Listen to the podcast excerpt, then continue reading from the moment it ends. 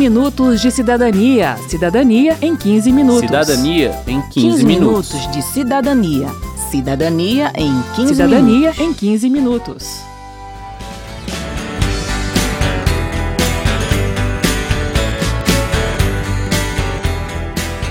Olá, ouvinte! Olá, Márcio! Estamos aqui para mais um 15 Minutos de Cidadania que hoje completa um ano de sua reestreia. É isso aí, Verônica. O 15 Minutos de Cidadania fez parte da nossa programação de 2003 a 2009 e depois de um bom intervalo voltou para ficar. E é com muito prazer que eu apresento o tema desta 24ª edição, acessibilidade. Lá atrás a gente já falou dos direitos das pessoas com deficiência, mas hoje a gente vai tratar dos equipamentos necessários para tornar as cidades acessíveis a todas as pessoas. Revista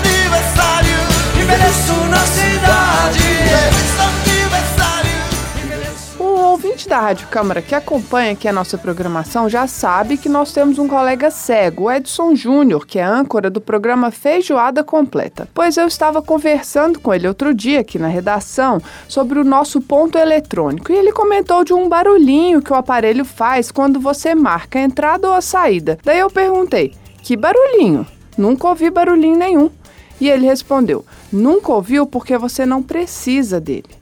E eu estou contando essa historinha aqui para introduzir o tema do programa porque ela traz o X da questão. A cidade, em geral, é organizada por pessoas sem deficiência que não se preocupam com esse tipo de barulhinho. Essa foi a principal reclamação de todas as pessoas com quem a gente conversou: a falta de sensibilidade por parte de quem não tem deficiência a respeito da importância que um detalhe, entre aspas, pode ter na vida da pessoa com deficiência. Claro que o barulhinho foi só um exemplo e que a acessibilidade completa depende de equipamentos elaborados e caros às vezes. A Candice Assunção, por exemplo, é advogada e professora formada em Letras e Direito. Tem 45 anos e é cega total desde os 18. Até terminar o mestrado, dependeu do pai e da irmã para lerem um material acadêmico para ela. Só no doutorado é que conquistou autonomia para estudar, usando um software leitor de tela. Para Candice, o discurso e as leis sobre acessibilidade já existem, agora precisam virar prática social. E para isso, a primeira barreira a romper é o preconceito, a ideia de que a pessoa com deficiência é totalmente inválida e dependente. E quando isso começar a mudar, várias pessoas vão pensar em acessibilidade, vai saber que é possível a pessoa com deficiência ter independência e fazer quase tudo na sua vida com total independência e autonomia, ela vai começar a pensar em barreiras, eliminar as barreiras. Mas a primeira barreira é realmente mudar o pensamento social. Que aí sim o restaurante vai pensar em um cardápio em braille, porque ele já pensa sobre isso. O supermercado vai colocar uma pessoa para atender. Uma livraria também ela vai pedir é, exemplares que também é, acho que até gratuito, exemplares em braille, em e-book, de forma que seja acessível a programa de voz. O grande problema não está na pessoa com deficiência, mas sim do modo que a sociedade está organizada. A deputada Rosinha da Defal, do PT do B Alagoano, explica que o próprio conceito de deficiência está mais vinculado às condições em que a pessoa vive do que às limitações que seu corpo apresenta. Ela, que é cadeirante, fala da sua própria realidade. Eu moro numa área nobre da cidade, num condomínio fechado na capital de Alagoas, totalmente acessível com, com, com relação às calçadas, as rampas, as passagens de, de uma rua para outra. Então, a minha deficiência ela fica bem pequena. Se eu saio do local que eu moro e vou para um vizinho, que é uma grota, que é uma favela aqui na cidade de Maceió, a minha deficiência ela vai ficar muito mais séria. Porque as favelas aqui, elas são como se fossem buracos na, na planície. Então, tem umas escadarias que descem e descem. Muitas pessoas moram lá embaixo nessa grota. E para sair ou entrar das, nas suas casas, na rua, elas são, às vezes, até menos limitadas do que eu, podem até só ter uma atrofia numa perna, mas elas vão ficar mais limitadas do que eu diante do lugar que ela mora. Nesse contexto, diz a deputada, a pobreza passa a ter relação direta com a deficiência. Quanto mais pobre, mais deficiente. Que você não tem acesso às tecnologias que facilitam a vida nem um simples telefone, nem uma cadeira de roda comum, nem muito menos uma cadeira motorizada, tecnologias para o cego, por exemplo, como uma, uma bengala que avisa quando tem um buraco na frente, coisas desse tipo que tem um custo alto e que se é uma pessoa de baixa condição financeira não vai ter acesso. Quero saber. Quero saber. As perguntas de hoje foram feitas pelos alunos e servidores do Centro de Ensino Especial dos Deficientes Visuais de Brasília. As respostas são da deputada Rosinha da Defal. Candice Rodrigues Assunção. Como que todo o sistema educacional, seja ele público ou privado, né, vai se tornar inclusivo? eliminando qualquer barreira física que exista, colocando rampas, mudando espaços para que ele fique em planos, organização do mobiliário escolar, enfim. Esse é um caminho. O outro é aparelhando através de tecnologias, como os computadores, que possam acessar programas, para que as pessoas cegas possam ter acesso a audiolivros, possam usar a internet ou qualquer programa de computador através de sistemas de voz como o DOSVox.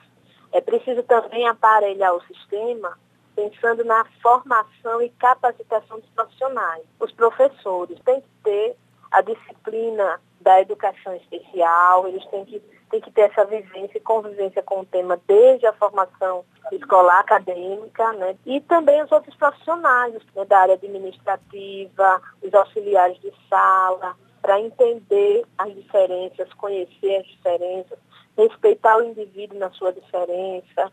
Se não, poder, não existiria ou não pensaria num projeto de lei para eliminar os impostos das pessoas com deficiência? Isso aí também já está sendo objeto de projetos de lei. Inclusive, eu fui relatora recentemente na Comissão dos Direitos da Pessoa com Deficiência de um PL que isenta de impostos né, de produtos industrializados é, para tecnologias relacionadas à pessoa com deficiência. Ele não lista, porque que possa ser é, imprescindível para a vida de um surdo, de um cego que seria um telefone com recursos de tecnologia, para mim, para uma pessoa com deficiência física, é indiferente. Mas a cadeira de roda que não serve para o cego e para o surdo, para mim ela é imprescindível. Então, sem listar o que seriam essas tecnologias assistivas, é, esse PL que eu relatei e que foi aprovado já na comissão, eu acho que é uma questão de tempo para que a gente tenha isso de uma forma mais efetiva. E essa é mais fácil até da gente conseguir colocar em prática. José Aurélio Araponga quando as autoridades vão olhar para os deficientes e constatar que nossas calçadas e vias urbanas precisam urgentemente de reparos, não só a nível local, como a nível nacional. A calçada é responsabilidade do proprietário do imóvel. Todavia, ele não pode construir as calçadas segundo a sua vontade própria. Existem normas que precisam ser, ser cumpridas com relação à altura, com relação ao declínio da rampa, com relação ao tipo de piso que vai ser usado, que tem que ser piso derrapante, que não pode aqueles porcelanatos, mármores, granitos, como existem em muitas calçadas. As normas já existem e não são cumpridas. Por quê? Porque o poder público não dá conta de fiscalizar e responsabilizar aqueles proprietários que não cumpriam as normas. Os arquitetos e engenheiros já conhecem as normas, muito mais que há anos atrás.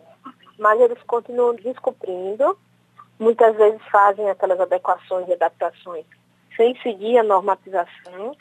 E isso acontece porque, como não há fiscalização, por consequência não há responsabilização e a coisa segue dessa forma. Hoje a gente já tem Ministério Público para fazer as denúncias, muito mais atuantes também do que há muitos anos atrás. Hoje já tem a Defensoria Pública, que qualquer pessoa com pouco recurso pode buscar a ajuda dos advogados públicos para entrar com ações, seja ela individual ou coletiva. Então a gente precisa fazer uso desses instrumentos que a gente tem para fazer valer o nosso direito. Se não é por uma questão de consciência e que a gente tem uma lei e precisa cumprir, que seja então pela punição de multa, de privação da liberdade, até se for o caso porque uhum. isso é improbidade administrativa. Deus Dede Marques de Oliveira. Como valorizar o deficiente que progride nos estudos? E alguns parlamentares desse mandato têm essa visão de que tem que haver uma compensação para as pessoas com deficiência que cubram os custos da deficiência. Por exemplo, uma pessoa que ao longo da vida recebeu o BPC, mas conseguiu se capacitar, se qualificar para o mercado de trabalho, na maioria das vezes vai conseguir um, um emprego para ganhar exatamente o mesmo valor, um salário mínimo. Só que ele vai ter que sair de casa, ele vai gastar com um cuidador, né, vai gastar com, com um apoiador, vai gastar com a tecnologia que vai precisar para desenvolver o trabalho, e aquele recurso que ele recebe com o pagamento do seu trabalho não cobre, não cobre os custos da deficiência. Tem, por exemplo, um artigo da LBI que fala no auxílio inclusão. Mesmo aqueles que estão recebendo o BPC e que vão para o mercado de trabalho, eles continuem recebendo valor, um percentual menor, mas que seja exatamente a compensação daquilo que seria o custo da deficiência. Só que isso ainda está em fase de regulamentação e esbarra no custo que seria para o país.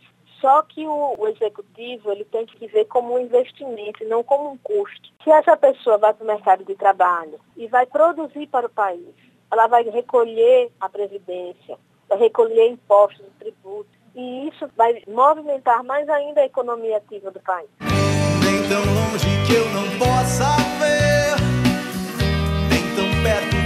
possa tocar, nem tão longe que eu não possa crer. A Maria de Lourdes não conseguiu fazer uma prova de concurso porque a ledora não estava preparada para ler a prova. O Abraão não pôde abrir uma conta no banco porque não havia contrato em braille nem profissional preparado para ler o contrato para ele. O Carlos não consegue fazer compras no supermercado porque não há indicações em braille sobre localização, marca e preço de cada produto. A lista de equipamentos e serviços que precisam ser disponibilizados para que as pessoas com deficiência vivam com independência é grande e tem que ser implantada por inteiro. Caso contrário, diz a Tereza Costa, do Instituto Brasileiro dos Direitos da Pessoa com Deficiência, não se tem acessibilidade de fato. O metrô precisa falar para que o cego possa descer na sua estação certa.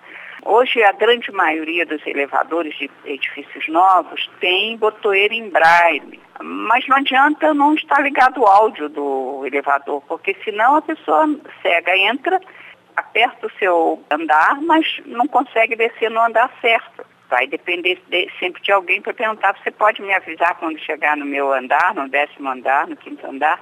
Então, essas meias acessibilidades, elas são muito prejudiciais, porque elas dão um certo sentido de que já se fez tudo e, e não se fez, né? Também não adianta ter o equipamento, mas não ser respeitado por quem não precisa dele.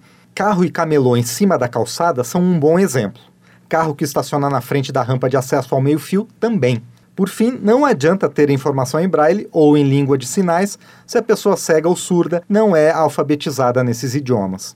Nosso caminho é longo, mas a deputada Rosinha da Defal vê sinais para otimismo. Afinal, a acessibilidade hoje já existe no papel. Antes, nem isso.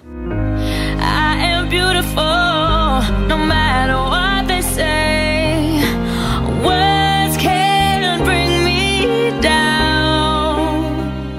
Bem, termina aqui mais um 15 minutos de cidadania que teve produção de Cristiane Baker e Adriana Gomes, trabalhos técnicos de Indalécio Vanderlei, edição e apresentação de Márcio Aquilissardi e Verônica Lima. Se você tem alguma dúvida, mande pra gente pelo 0800 619 619 ou pelo e-mail radio@câmara.leg.br. E aproveite para curtir a página da Rádio Câmara no Facebook. Você pode propor temas para novas edições do 15 minutos e compartilhar o link do programa com seus amigos. O 15 minutos de cidadania é produzido pela Rádio Câmara e transmitido pelas rádios parceiras em todo o Brasil. Você pode conferir todas as edições do programa no site da Rádio Câmara. Acesse radio.câmara.leg.br. Uma boa semana e até o próximo programa. Até lá. 15 minutos de cidadania. Cidadania em 15 minutos. Cidadania em 15, 15 minutos. minutos de cidadania. Cidadania em 15 Cidadania minutos. em 15 minutos.